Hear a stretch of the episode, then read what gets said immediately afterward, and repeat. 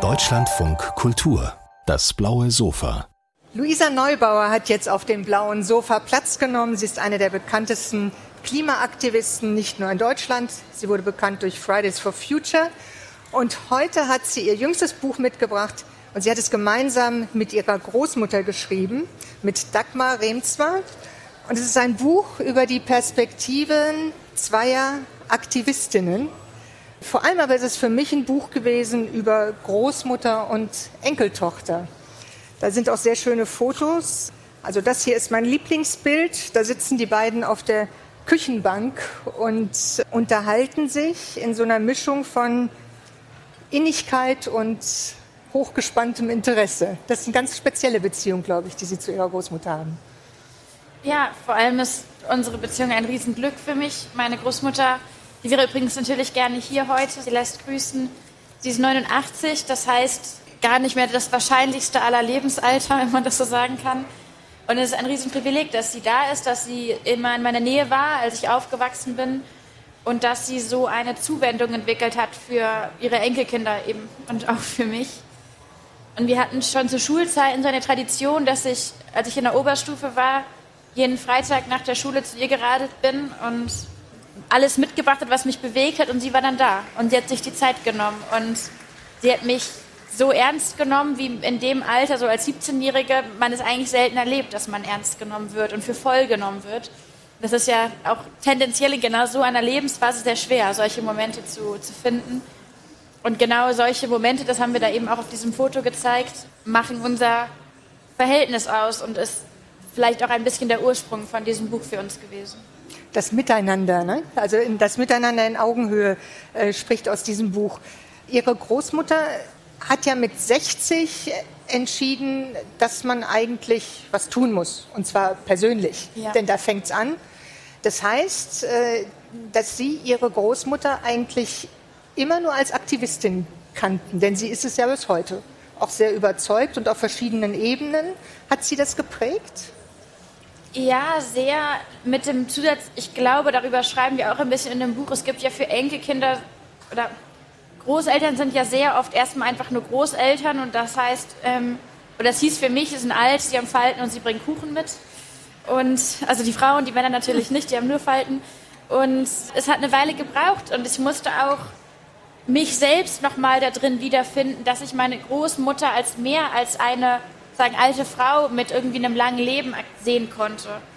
Und das haben wir auch probiert, in diesem Buch auszuarbeiten. Es ist eigentlich kein Buch nur von meiner Großmutter und mir, es ist vielmehr auch ein Buch zwischen meiner 14-jährigen Großmutter Dagmar, wie sie damals hieß, Dagmar von Henisch, und meiner 21-jährigen, frisch verheirateten Großmutter direkt nach dem Krieg. Total absurd das Setting der 40-jährigen Dagmar Riemsma damals schon mit den ganzen Kindern und engagiert und dann eben die 60-jährige, die 80-jährige. Das heißt, wir haben probiert, und ich habe auch ganz nachdrücklich und bewusst probiert, diese Frau kennenzulernen, wie sie mal war, bevor sie die Großmutter war, als Großmutterperson, die mir so entgegengetreten ist.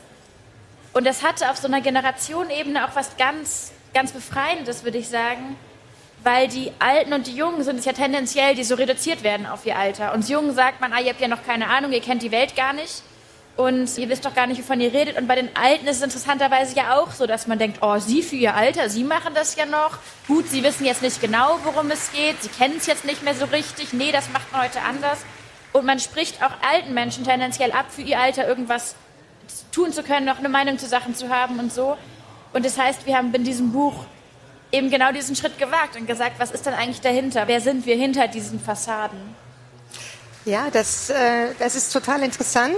Sie haben im Grunde genommen versucht, in diesem, in, in diesem Buch, oder Sie haben es getan, Sie haben es nicht nur versucht, ich finde es auch ziemlich gelungen, die unterschiedlichen äh, Lebenskapitel und Perspektiven unter Überschriften zu verweben. Und Sie sagen ja, es sind unterschiedliche Perspektiven und ähnliche Erfahrungen. Ja. Und das fand ich eigentlich ganz interessant. Ja, es ist natürlich ein bisschen Weil heikel. Weil es waren ja ganz andere Lebensbedingungen. Ja, ja, genau. Also es ist schon heikel. Ähm, ich glaube, kein PR-Profi hätte mir jemals dazu geraten, ein Buch mit meiner Großmutter zu schreiben. Nicht, weil meine Großmutter nicht toll ist oder so, aber sie ist 1933 geboren. Das ist natürlich erstmal eine Ansage. Also da haben wir alles mitgenommen, was das 20. oder fast alles, was das 20. Jahrhundert sozusagen so im Gepäck hat. Und wir haben in diesem Buch es eben dann auch gewagt, und das war unser Anspruch zu sagen, schaffen wir das, einen kleinen Schritt zu gehen, um das 20. Jahrhundert und das 21. Jahrhundert so ein bisschen näher zusammenzubringen.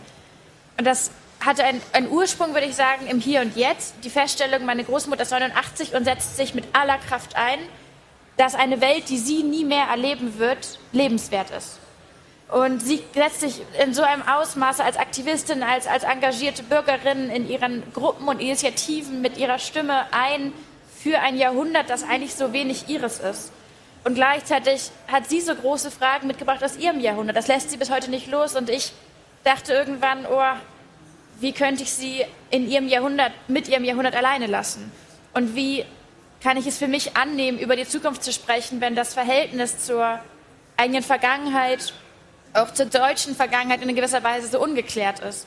Und das hat sich nicht richtig angefühlt. Das heißt, wir haben im Endeffekt dann gesagt, okay, wir machen das mal. Wir gehen an die Ursprünge ihrer Ohnmächte und meiner Ohnmächte. Und das heißt halt, da kommt alles mit. Ihr Ihr Vater wurde im Konzentrationslager ermordet, da war sie gerade erst elf. Sie ist in dieses gellende Schweigen dann sozusagen hineingewachsen, in dem ihr Vater dann auf einmal weg war. Niemand hat darüber gesprochen, warum. Kurze Zeit später, also wirklich eine schreckenkurze Zeit später, zehn Jahre später, hat sie in eine Familie hineingeheiratet, die die schlimmsten Nazi-Verbrechen mit, mit verbrochen hat, mit verantwortet hat. Und über ihren Vater wurde nicht mehr gesprochen. Und das waren alles sozusagen, es ist so unsagbar, es ist so unerträglich, wie man damit nur umgehen kann. Und es ist für mich ein, ein, solches, ein solches Glück, aber irgendwie auch ein bisschen, ja, hat was so Unwirkliches, dass sie aus dieser Verzweiflung, aus diesen großen Fragen heraus auch den Blick für die Ökologie gewonnen hat. Und das ist dort, wo wir uns dann treffen. Und dann blicken wir eben gemeinsam zurück und fragen uns in unseren jeweiligen Biografien, in unseren jeweiligen Leben, auch in unseren jeweiligen Krisen, in die wir hineingeboren sind, Sie in den Krieg, ich in die Klimakrise, was, was haben wir da eigentlich erlebt und haben festgestellt, das waren verschiedene Welten. Wir wollen, das kann man nicht gleichsetzen, um Gottes Willen und auch Parallelen braucht es nicht, aber wir sehen eben immer wieder, boah, gefühlt haben wir da schon oder Erfahrungen haben wir dann schon gemacht, die in irgendeiner Weise sozusagen, ja, Muster, Muster erwarten lassen. Also Muster ist, glaube ich, ein ganz gutes Wort. Und ja, ich finde, es gelingt Ihnen, diese unterschiedlichen Perspektiven und Erfahrungen nicht gleichzusetzen, weil es viele Dinge gibt, die man nicht vergleichen kann. Was ich in diesem Buch aber interessant finde, ist der Umgang mit Fehlern.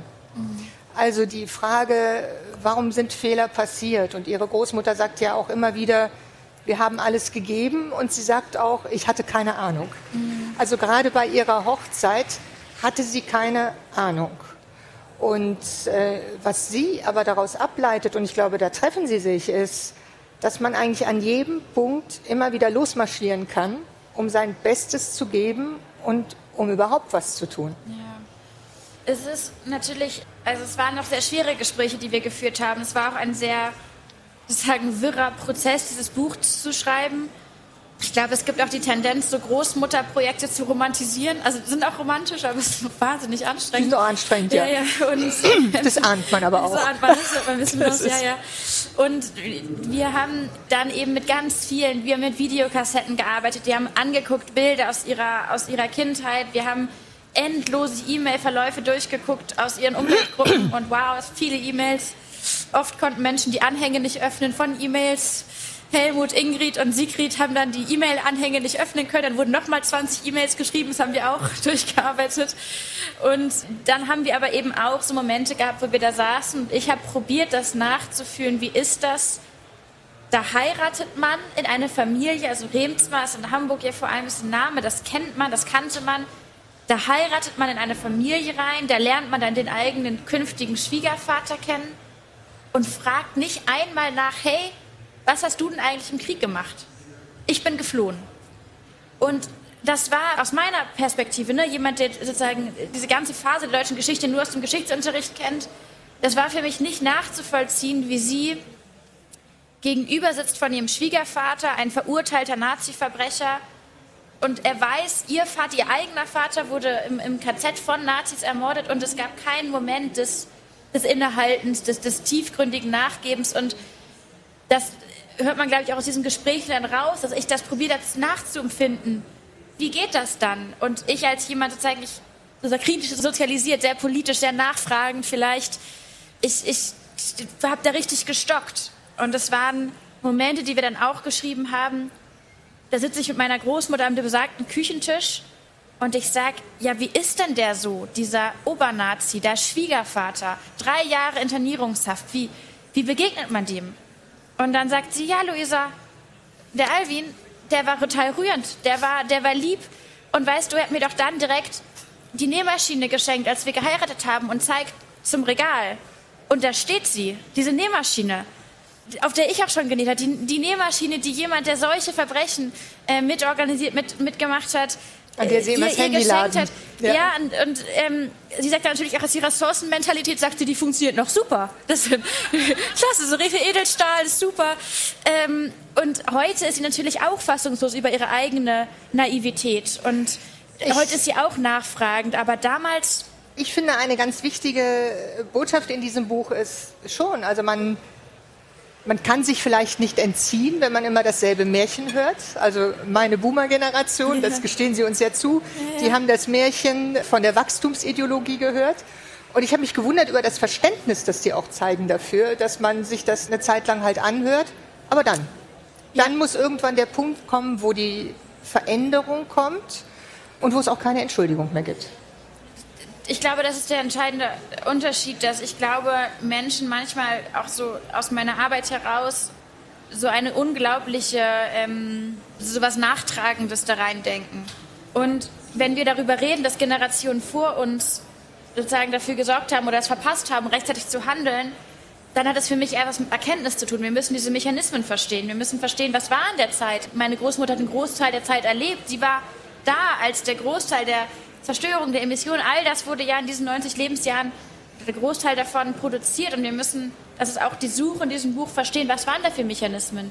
Wann wurde eigentlich entschieden, dass Wohlstand, Freiheit und Demokratie eins ist mit Emissionen, mit Kohle, Öl und Gas? Wann wurde das verheiratet? Wann wurde sich entschieden, wenn alle Menschen Auto fahren, dann sind wir eine vollumfängliche Demokratie, die nicht mehr anfänglich ist für, für Krieg und Verbrechen oder was auch immer. Das ist für mich elementar, um zu verstehen, wie wir da rauskommen. Das ist aber viel weniger, und das, da, da geht es nicht darum, dann ewig lange darum zu reiten, wer jetzt was genau nicht gemacht hat. Viel eher geht es mir dann darum zu sagen, okay, Moment. Aber es ist wirklich für niemanden jemals zu spät, in keiner Lebensphase. Es ist zu spät für irgendwen irgendwas zu tun.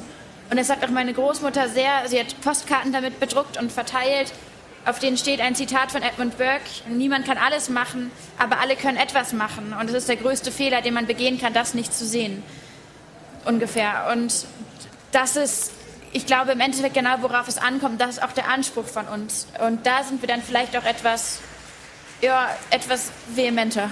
Da sind Sie dann sehr vehement. Also die Empörung Ihrer Großmutter hat auch zumindest in Einzelaktionen nach wie vor nicht nachgelassen. Ja. Was mich sehr beeindruckt hat, ist, dass sie mit Hut und Mantel zu den Demos geht. Also sie sagt, äh, man muss auch immer Haltung zeigen. Ich würde gerne noch mal auf die Ohnmacht zurückkommen.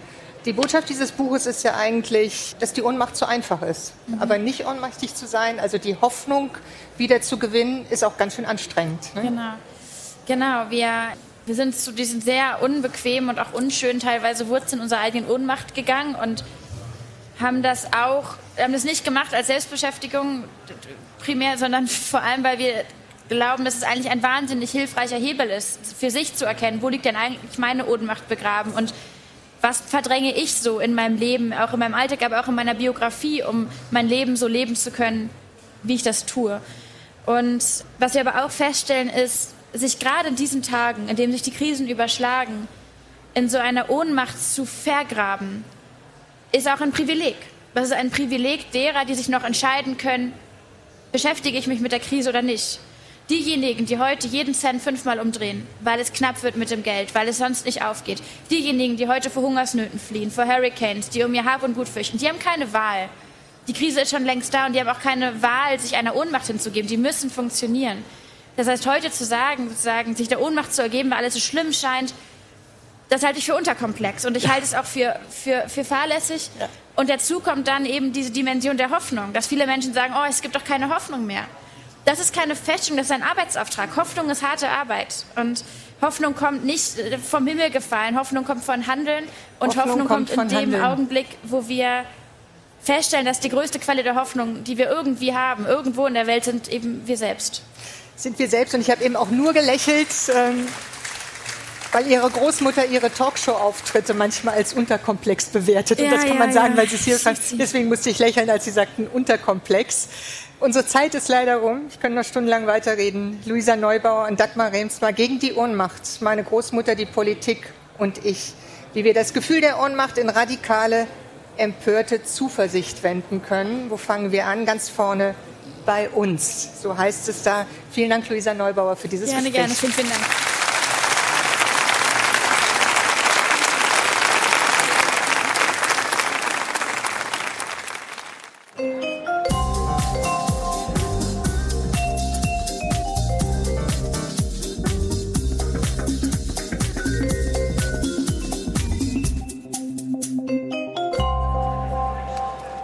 Letzte Generation und Scientific Rebellion, so heißen die Gruppen, die gestern ins Finanzministerium in Berlin eingedrungen sind und lautstark die Entschuldung des sogenannten globalen Südens gefordert haben. Zeitgleich haben sich Aktivisten an Autobahnauffahrten in Berlin festgeklebt mit den Händen auf dem Asphalt, um dem ganzen Nachdruck zu verleihen. Letzte Woche erst wurde ein Bild von Van Gogh in London mit Tomatensuppe übergossen von Anti-Öl-Aktivisten. Der Aktivismus ist ein flächendeckendes Phänomen geworden. Das schreibt Knut Kortzen in seinem Buch Die Weltverbesserer. Knut Kortzen ist Literaturaktivist beim Bayerischen Rundfunk und herzlich willkommen auf dem blauen Sofa, Knut Kortzen. Vielen Dank. Der Untertitel des Buches lautet, wie viel Aktivismus verträgt unsere Gesellschaft? Eine einfache Frage, die leichten Fragen gleich am Anfang. Wie viel denn? Naja, das ist eine Frage, die auch ein bisschen rhetorisch vielleicht formuliert ist. Ich gehe aus von einer Beobachtung, äh, Sie haben das ja schon gerade skizziert, dass wir tatsächlich in einer Zeit leben, in der tagtäglich verschiedenste Aktivismen und aktivistische Bestrebungen, Bemühungen auf uns einprasseln und uns medial begleiten. Und das sind bei weitem nicht nur die Klimaaktivisten, die sich da engagieren. Das gibt Erinnerungsaktivisten, die das ein oder andere Denkmal vom Sockel stürzen, ins Hafenbecken von Bristol zum Beispiel, und dafür neue Denkmäler errichten, wie in New York für die LGBTQI-Plus-Bewegung jetzt unlängst geschehen.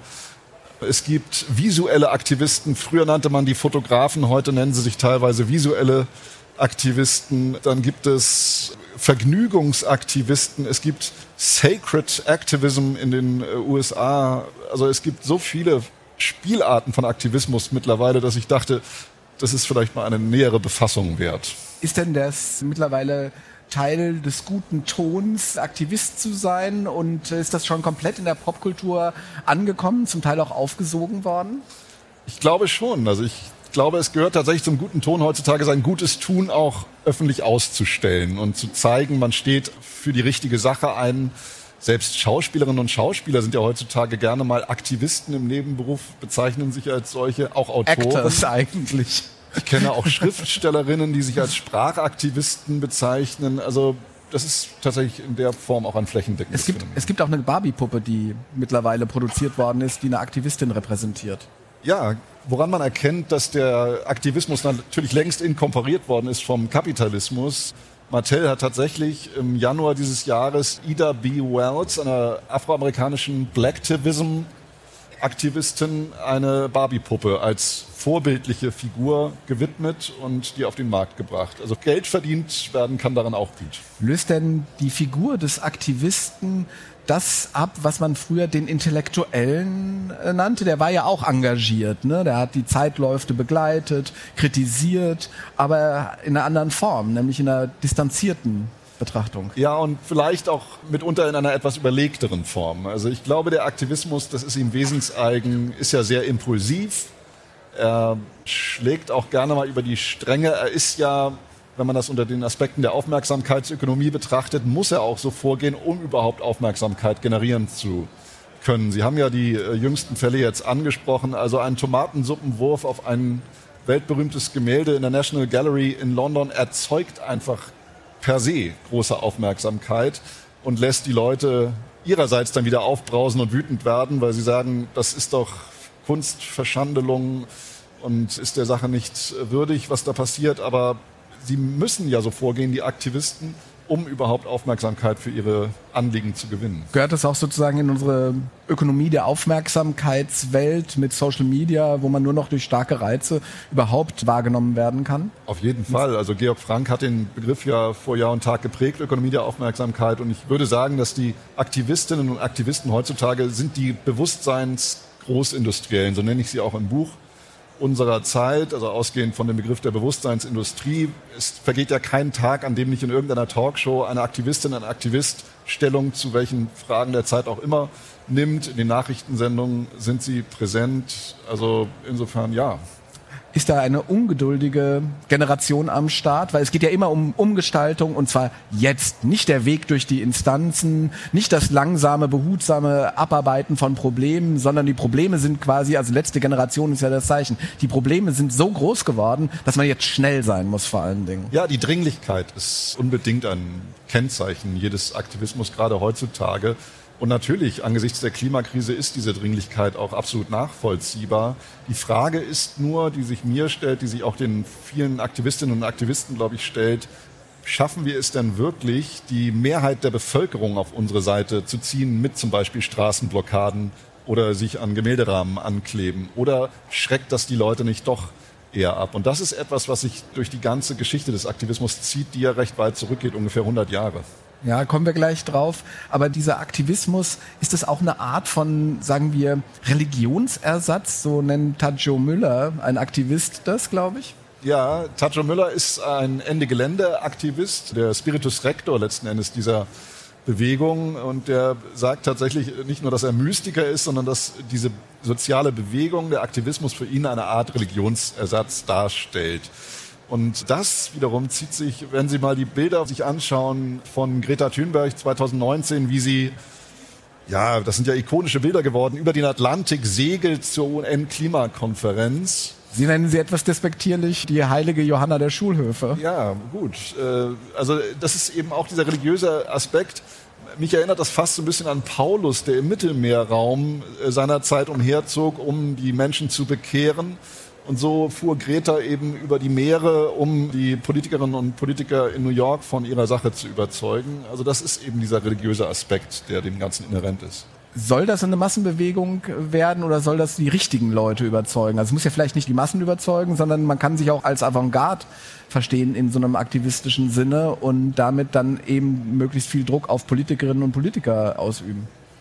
Ja, natürlich, Druck soll ausgeübt werden. Die Frage ist dann immer ganz schnell, die sich dann stellt, ja, die Mittel eben, beziehungsweise ob die Ziele dann auf diese Art und Weise erreicht werden, wenn man zum Beispiel in New York sich hinstellt und fragt, how dare you? Dann, das ist ein verstörender Moment, es ist ein guter Moment, um Aufmerksamkeit zu erzeugen, aber bringt es die Sache. Äh, Greta Thunberg vor den Vereinten Nationen, ne? Ja, genau. Bringt es den Klimaaktivisten in dem Sinne etwas, dass sie ihren Zielen näher kommen? Und da würde ich sagen, nicht immer. Ab und zu ist es dann eher auch so eine Art kontraproduktives Vorgehen die große Entdeckung in diesem Buch ist eigentlich die Geschichte des Aktivismus. Wir haben eben schon darauf hingewiesen. 1919 der erste gesamtdeutsche Aktivistenkongress. Wie ist es dazu gekommen? Ich wusste gar nicht, dass es so eine Geschichte, also auch eine Begriffsgeschichte des Aktivismus gibt. Natürlich gab es immer aktivistische politische Verfahren schon eigentlich unendlich lang, ja. aber dass der Begriff des Aktivismus auch aufgetreten ist, war mir nicht klar. Ja, also ich mutmaße, ich kann es nicht endgültig belegen und final, aber ich mutmaße, dass es tatsächlich auch eine deutsche Wortschöpfung ist, der Aktivismus, weil er doch sehr stark idealistische Züge ja immer schon getragen hat. Sie haben vollkommen recht, der Aktivismus an sich, avant la lettre, den gab es schon immer. Der ist so alt wie die Menschheit. Die Weltverbesserung äh, haben die Menschen, glaube ich, von Anfang an betreiben wollen. Aber dieser gesamtdeutsche Aktivistenkongress formierte sich halt im Jahr 1919 in Berlin, war ein ziemliches Debakel, wurde einberufen von einem der deutschen Uraktivisten, der hieß Kurt Hiller. Der lebte von 1885 bis 1972. Was ist das für eine Figur, dieser Kurt Hiller? Wahnsinnig spannende Figur. Äh, Jurist eigentlich und einer, der mit Karl von Ossietzky zusammen eben aus der Erfahrung der Menschheitskatastrophe des Ersten Weltkriegs. Wir haben heute die Klimakatastrophe, damals war es die Menschheitskatastrophe des Ersten Weltkriegs, kommend sagte, Pazifismus ist das, was jetzt direkt 1918, 19 sich umsetzen muss. Die Politik muss es kapieren. Und er berief eben diesen Kongress ein, er lud Robert Musil ein, der auch mal so zarte Anwandlungen hatte, selbst Aktivist werden zu wollen. Er lud Heinrich Mann ein, die kamen aber leider alle nicht, die großen Namen. Gut, es kam immerhin Magnus Hirschfeld, der bekannte Sexualwissenschaftler und homosexuellen Aktivist. Und es kam Helene Stöcker, die große Frauenrechtlerin, aber es waren so ungefähr 150 Leute. Die saßen da im Schubertsaal in Berlin zusammen und diskutierten nun über ganz verschiedene Fragen, nämlich über auch ganz verschiedene Aktivismen. Feminismus, Pazifismus, dann ging es auch noch um andere Formen von Aktivismus und sie konnten sich irgendwie nicht so recht gut auf irgendwas einigen, außer auf eine Schlussresolution und die ist wirklich sehr, sehr interessant deshalb, weil sie in der formuliert finden eine Grundhaltung des Aktivismus, die mir auch heute noch entgegentritt und glaube ich vielen von uns. Das demokratisch-parlamentarische System lehnen wir ab. Exakt. Also das ist das Grundproblem vieler Aktivistinnen und Aktivisten, dass sie das einfach nicht akzeptieren wollen. Gesellschaftliche Veränderungsprozesse brauchen ihre Zeit. Es bedarf auch vieler Kompromisse, die man eingehen muss. Und das lehnen natürlich notwendigerweise Aktivistinnen und Aktivisten ab, weil sie wollen schnell zum Ziel gelangen, kommen aber nicht so schnell zum Ziel.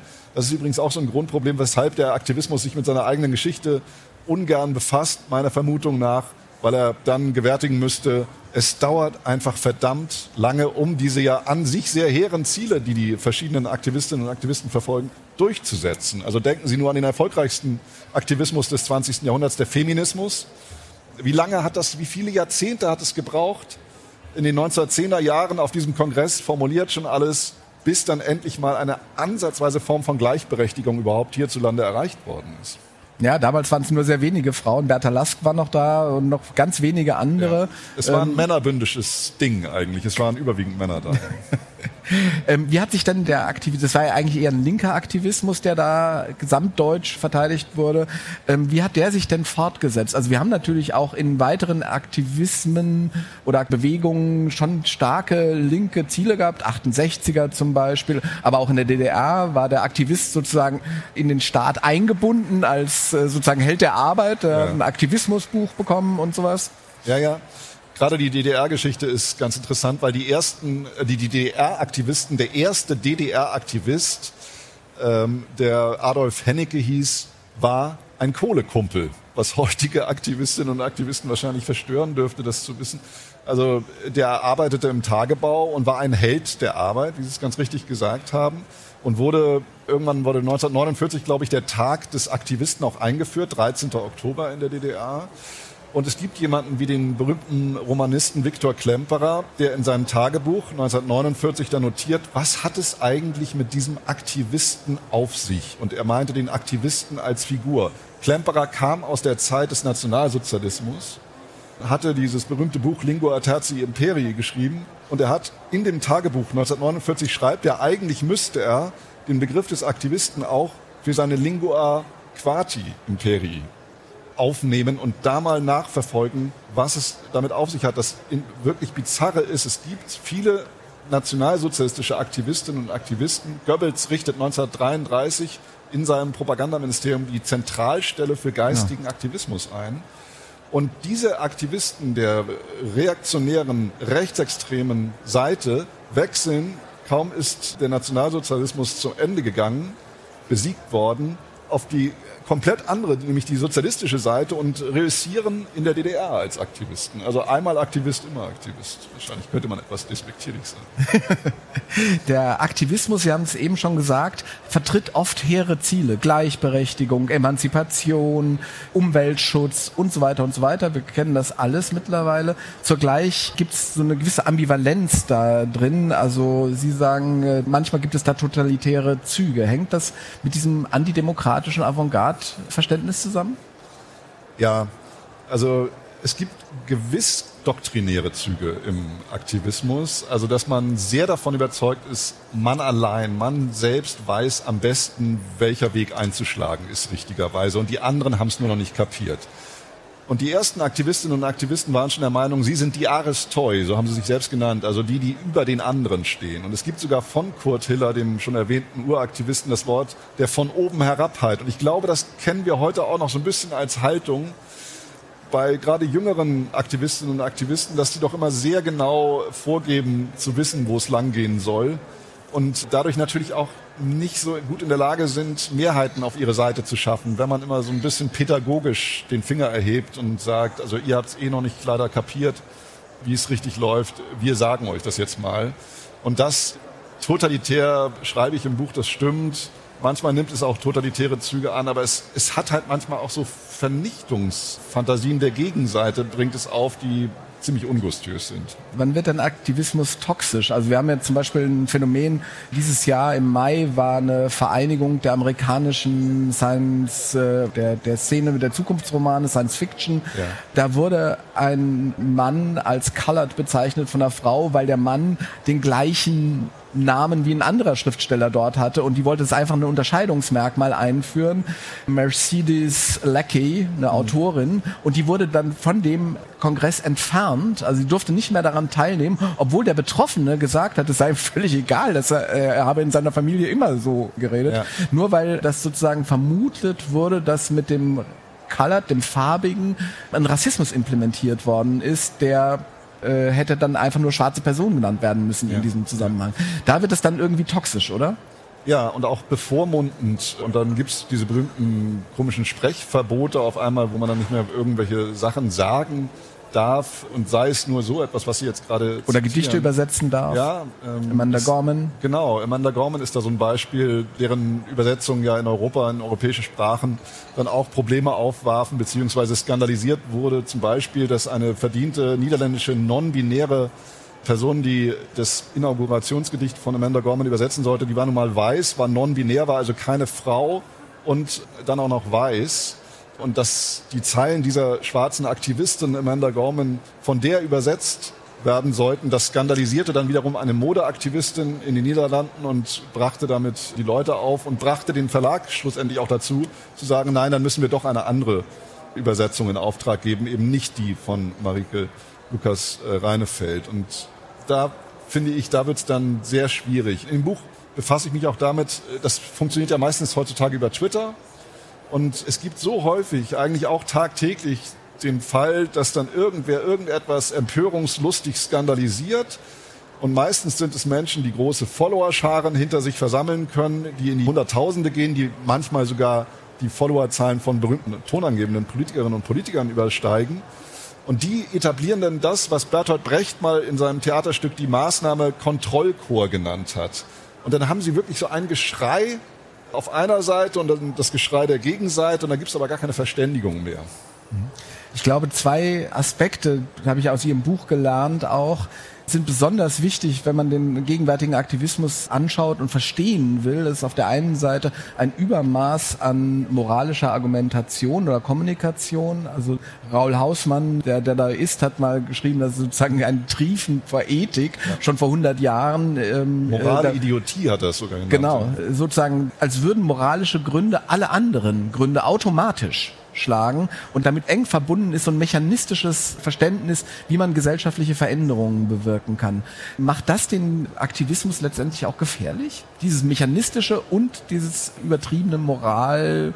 Ähm, ja, wenn, wenn Fragen der Moral alles andere überformen und dominieren in der Bewertung von Sachverhalten, dann glaube ich, ist man sehr schnell an dem Ende der Diskussion angelangt. Dann geht es eben meistens auch gerne ja um Gefühle und gefühlte Verletzungen und so etwas. Aber so kann man, glaube ich, keine ernsthafte Debatte führen, die die Gegenseite auch in ihrer Meinung respektiert. Und das ist eine, ein großes Problem unserer Tage, äh, das betrifft die allgemeine bundespräsidiale, immer sogenannte Debattenkultur, dass der Gegenseite auch so gerne unterstellt wird. Also wenn ich jetzt zum Beispiel Kritik anmelde an gewissen Übertreibungen des Aktivismus, dass mir gerne dann unter Umständen unterstellt wird, naja, der ist halt reaktionär oder so etwas, was überhaupt nicht der Fall ist. Ich finde den Großteil aller aktivistischen Bemühungen sehr, sehr ehrenwert und her und wirklich verdienstvoll und absolut unterstützenswert. Aber es wird einem gerne gleich unterstellt, Rückwärzer zu sein. So hat Kurt Hiller das mal genannt oder eben einer, der gegen Aktivismus etwas per se hätte. Vielen Dank, Knut Kortzen. Die Weltverbesserer ist erschienen im Aufbauverlag. Vielen Dank. Ich danke Ihnen.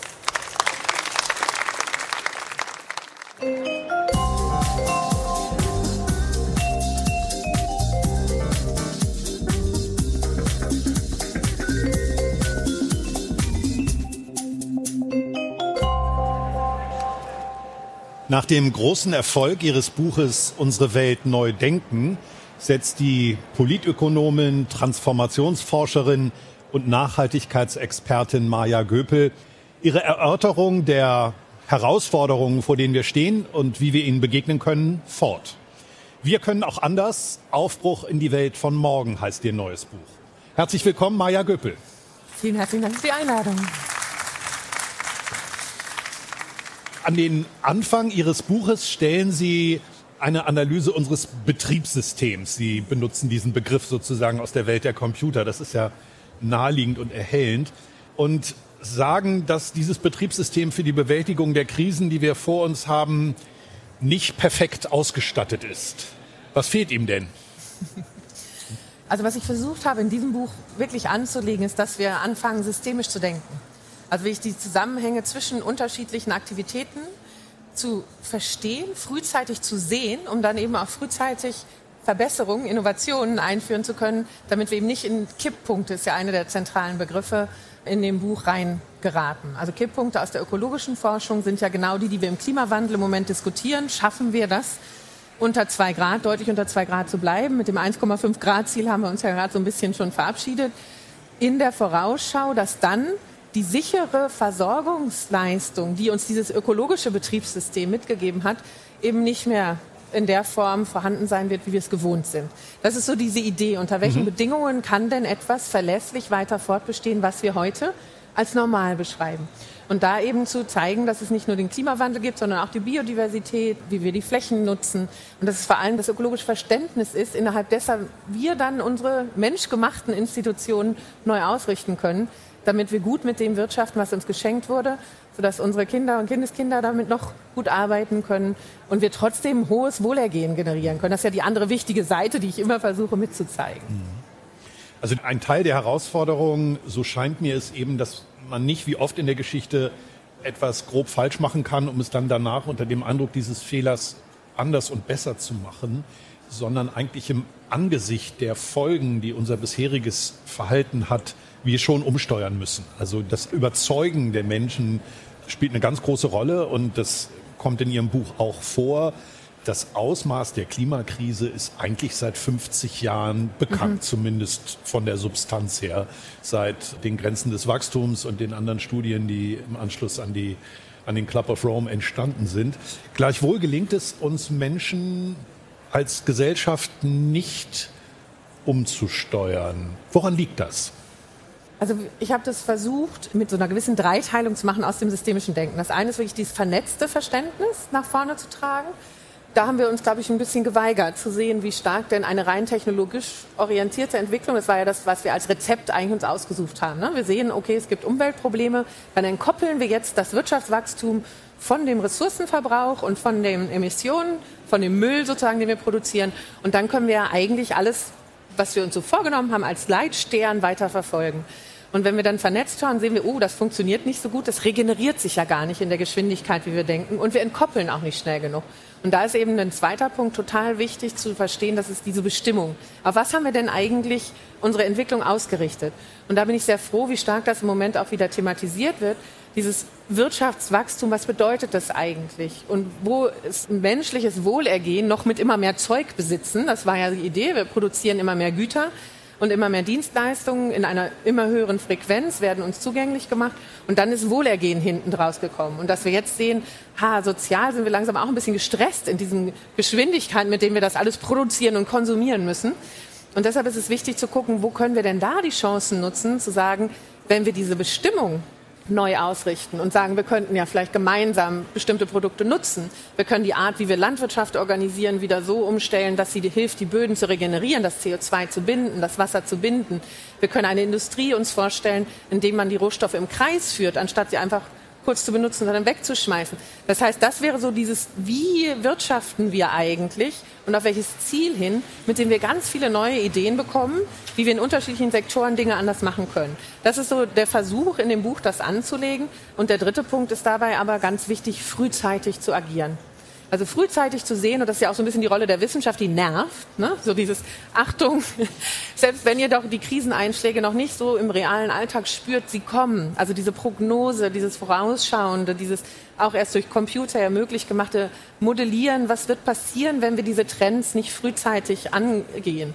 Das ist der dritte Punkt und mit dem versuche ich ja auch jetzt wieder zu nerven und zu sagen, lasst uns nicht das Alte wiederherstellen in Krisenmomenten, sondern wirklich Krisen nutzen, um zu sagen, wie schaffen wir das jetzt, Technologien neu auszurichten, wie schaffen wir das jetzt, Innenstädte neu zu organisieren mit besseren Mobilitätssystemen, welche neue Idee von Agrarsubventionen brauchen wir, damit Landwirtinnen eigentlich Naturkapital Vermögen wieder aufbauen können. Und so geht das Buch ein bisschen durch, inklusive einem großen Bildungskapitel, weil ich glaube, diese Form von Verständnis zwischen oder wie stark Menschen eigentlich in natürliche Kreisläufe eingebunden sind und weshalb es deshalb so wichtig ist, nicht das Ökologische als irgendwas Grünes oder was Umweltiges, das ist ja eine Mitwelt von uns, abspalten zu können. Das ist eben auch ein ganz zentraler Punkt. Deshalb, was ist das Vermögen? Was ist die Idee von Wachstum, auf die wir hinsteuern wollen? Was brauchen wir an Bildung? in uns, aber eben auch in vielen Fortbildungsinstitutionen, nicht nur auf die jungen Leute abwälzen. Mhm. Wie wollen wir Technologie ausrichten? Wie wollen wir neue Governance-Strukturen finden? Und wie unterhalten wir uns darüber, sprich Medienformate und Kommunikationsräume, mit denen wir nicht aufeinander losgehen, sondern eben gemeinsam in die Gestaltung kommen. Das ist so der Suchprozess in diesem zweiten Block, wie wir das Betriebssystem neu ausrichten können. Lassen Sie uns auf ein paar dieser Felder noch ein bisschen ja. genauer gucken. Also die Herausforderung, diesen Prozess in Schwung zu bringen, ist ja nicht ganz klein. Unter anderem auch deshalb, weil Leute sehr unterschiedliche Perspektiven haben, aber auch jetzt einen ganz unterschiedlichen Ausgangspunkt haben. Also in unserem Land darüber, dass man vielleicht genug Wohlstand erreicht hat, zu sprechen, ist sehr viel leichter als in anderen ja. Teilen der Welt, wo die Menschen sagen, ihr wollt uns jetzt davon abhalten, den Wohlstand zu erreichen, den ihr schon lange habt und der euch langweilt. Das geht so nicht. Ne? Wir haben auch das Recht, diesen Weg zu gehen. Sprechen wir doch mal über gelingende Szenarien, die nicht von mehr Konsum, von mehr Wirtschaftswachstum leben. Wie kann das aussehen? In was für eine Bahn müssten wir versuchen, wirtschaftliche Prozesse zu steuern?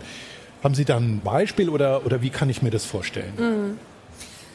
Also erstmal ist mir immer total wichtig, klarzumachen, dass eine Perspektive, die versucht, dieses endlose Wirtschaftswachstum zu kritisieren, niemals sagt, wir wollen verhindern, dass die materiellen Bedürfnisse in anderen Teilen der Welt befriedigt werden. Im Gegenteil.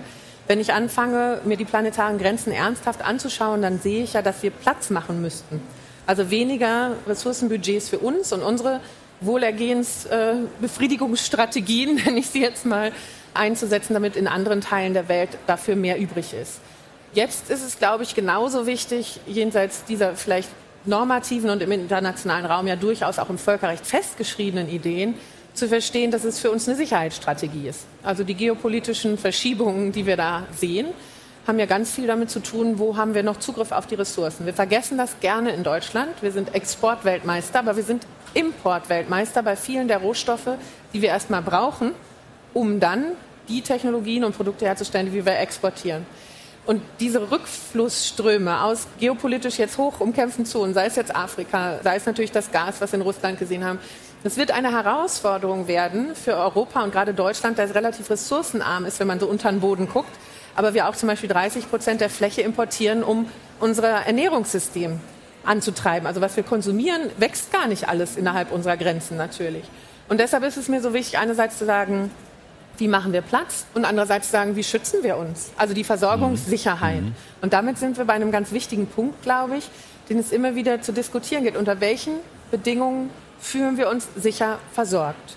Und wie können wir diesen Zugang zu wir haben es in der Corona-Pandemie ja gesehen, Gesundheitsversorgung ist wichtig, Nahrungsmittelversorgung ist wichtig, einen geschützten Raum, in dem ich auch Privatheit erleben kann, also ein Dach über dem Kopf, ist wichtig, Kommunikation mit anderen, um sich darüber auszutauschen, was passiert gerade. Und da fand ich es spannend, die, die hybriden Lösungen zwischen digitalem und AkteurInnen, die dann versucht haben zu sagen, wie schaffen wir das, dass alle versorgt sind, ne? als mhm. nicht alle einkaufen mhm. gehen konnten.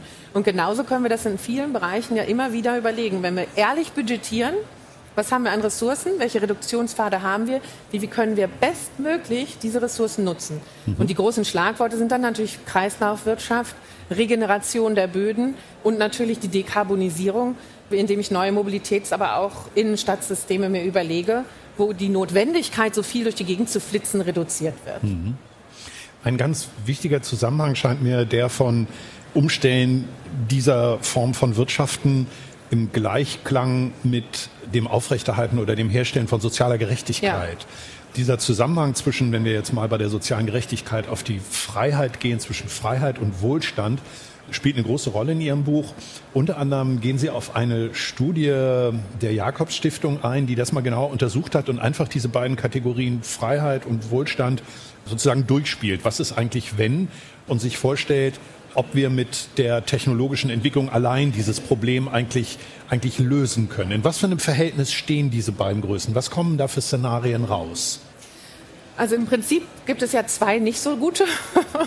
Die, der eine heißt auch ganz geradeaus Kollaps, wo wir es nicht geschafft haben, die ökologischen Entwicklungen in den Griff zu bekommen. Und dann werden wir einfach genötigt. Also die Freiheitsberaubung wird durch eine Ökodiktatur, wenn man so will, uns übergestülpt, ne? weil die Natur uns einfach nicht mehr gibt, weil die Katastrophen zunehmen und dann sich Menschen sehr stark darauf beschränken müssen, was ist noch möglich unter diesen Umständen. Die andere Variante ist, wo tatsächlich die Technologie übernimmt und sehr große Konzerne bestimmen, welche Freiheiten für wen noch gegeben sind. Wo es einigen Eliten sehr gut geht, die hohe Freiheitsgrade haben und andere eben sehr prekär existieren. Da ist die soziale Seite stark im Fokus, was natürlich aber auch mit einer Versorgung dann mit materiellen Gütern einhergehen wird. Und die anderen beiden versuchen zu sagen, wie kriegen wir es denn hin, dass mhm. wir den Kollaps vermeiden oder eben so eine sehr starke Beschränkung von extern vermeiden, indem wir Technologie und Regeneration der Nutzung dessen, was uns gegeben ist, zusammendenken. Und das eine fokussiert mehr auf Umwelt und tatsächlich zu sagen, wir müssen uns beschränken, aber wir können das selbst tun. Also wir erhalten die Freiheit der Gestaltung, indem wir uns gemeinsam Regeln geben, wo wir vielleicht die Quadratmeter oder die Flächennutzung etc. reduzieren aber dann ist eine Sicherheit gegeben, eine Planbarkeit noch gegeben. Und das andere versucht es wirklich alles zusammenzudenken und sagen, wie können wir denn Technologien tatsächlich so einsetzen, dass wir die Versorgung verbessern, dass wir den wirklich jetzt sehr schnell den Ressourcenabdruck bei trotzdem guter Versorgungsleistung reduzieren können. Und welche Form von Abmachung braucht es aber auch dort? Das Interessante, was ich finde, ist, A, dass es ein und das gleiche Fähigkeiten oder Kompetenzen gibt, die die Menschen brauchen. Das ist das Gärtnern. Das heißt, es bringt uns wieder zurück zu dem, wir sind biologische Wesen, Nahrung ist gut. Ne? Mhm. Und wir mhm. sollten zusehen, dass wir die weiter bekommen. Und es ist einmal natürlich die Überlebensstrategie und in dem anderen ist das die Sinnstrategie. Also wenn wir alles an die Maschinen abgeben und die machen alles für uns, wo empfinden wir als genau diese biologisch verfassten Wesen, die auch selber gerne gestalten, überhaupt noch Sinnhaftigkeit? Und dass es dann so ein Rückbesinnen gibt auf diese ganz handwerklichen, haptischen Dinge, die uns dann im Grunde genommen auch eine Bedeutung weiterhin in diesem vor uns hin florierenden maschinellen Kosmos ähm, anbieten. Mhm. Es sind natürlich alles Extremszenarien. Ne? Ja. Also in der Mitte ja. werden wir uns wahrscheinlich irgendwo langmaddeln. Aber mhm. das Wichtige bei Szenarien ist ja A, zu sagen, es gibt nicht eine Zukunft, es gibt auch nicht einen Pfad, sondern je nachdem, welche Entscheidungen wir gerade treffen und welche Schwerpunkte wir setzen, können sehr unterschiedliche Zukünfte entstehen. Mhm. Ich habe das wirklich ganz interessant gefunden, diese Kategorie des Sinnes, was für eine große Rolle das spielt, wenn man sich Entwicklungen vorstellt oder versucht, sie einzuleiten, diese Sinnfrage. Und vielleicht ist das auch das Zentrale, um zu werben für ein, ein Umsteuern. Mhm. Was haben Sie da für Erfahrungen, wie man mit Menschen oder auch überhaupt Diskussionen anstoßen kann über diese Frage? Ich glaube, die allerwichtigste Frage ist immer, worum geht es eigentlich? Oder eine Betonung auf das eigentlich. Ne? Also auch mhm. viel in den Auseinandersetzungen, auch wenn diese antagonistisch werden, mal einen Schritt zurückzutreten und sagen, was verhandeln wir hier gerade auf der tieferen Ebene? Weil ganz oft sind da ja Fragen nach Angst, Identität, nach Freiheitsverlust im Sinne von, werde ich als Gegenüber ernst genommen in dem, was ich auch empfinde, aber was ich auch beitragen kann. Also wir sehen das ja ganz viel auch in tatsächlich sozialwissenschaftlichen Forschungen zu systemrelevanten Jobs fand ich das unheimlich relevant. Also nicht nur die Vergütungshöhe, sondern eine Reputation, die diese Jobs zunehmend schwierig macht für Menschen, da eine Attraktivität für zu empfinden. Wenn ich despektierlich darüber spreche, wenn ein allgemeiner Diskurs in der Öffentlichkeit von den Erfolgreichen redet, die ganz viel Geld machen, aber ich natürlich in den Berufen weiß, ich folge einer Berufung mit wahnsinnig sinnvoller Tätigkeit, systemrelevant. Wir haben sie nicht zugemacht, diese Jobs. Aber ich werde das nur ausüben können, wenn ich niemals zu den offiziell Erfolgreichen gehöre, weil da wird man nicht reich. Mhm. Und deshalb ist es so wichtig, uns klar zu machen, was wir uns eigentlich antun in der Form, wie wir Geld verdienen, mit sinnvollen und wertvollen Beitrag liefern, zusammengeschraubt haben. Und da glaube ich, ist viel drin. Also wirklich aus der Wertfrage und dem, worum geht es eigentlich, eine ganz andere Ebene der Konversation einzutreten, wo das gute Leben dann nicht nur Kirche und Sonntag und zu Hause ist, sondern natürlich in der Form, wie wir wirtschaften, sowohl für die mhm. Versorgungssicherheit als auch das, wie erlebe ich den Tag. Ich verbringe ja viel Zeit in einem Arbeitsplatz, ganz anders auch orientiert werden kann. Vielen Dank. Was wir brauchen, sind neue Kompetenzen und ein Anfang kann sein, wir können auch anders. Aufbruch in die Welt von morgen, das neue Buch von Maya Göpel. Vielen Dank für den Besuch auf dem blauen Sofa. Vielen herzlichen Dank für die Einladung.